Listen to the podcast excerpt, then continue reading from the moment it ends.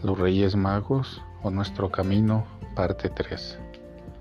Al llegar a la cuna, los magos adoran al niño. No podía ser de otra forma. Pero la vida no se detiene allí. Esta adoración debe continuarse y vivirse día a día.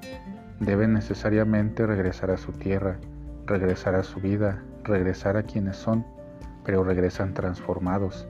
San Mateo nos dice que regresaron a su tierra por otro camino. Continúan, pero en cierto sentido ya no son los mismos. Tu vida seguirá siendo la misma, pero al mismo tiempo todo será diferente. Pasarán de mirarse a sí mismos y comenzarán a mirar a los demás y a mirar toda su vida con otros ojos, comenzando por las cosas más triviales.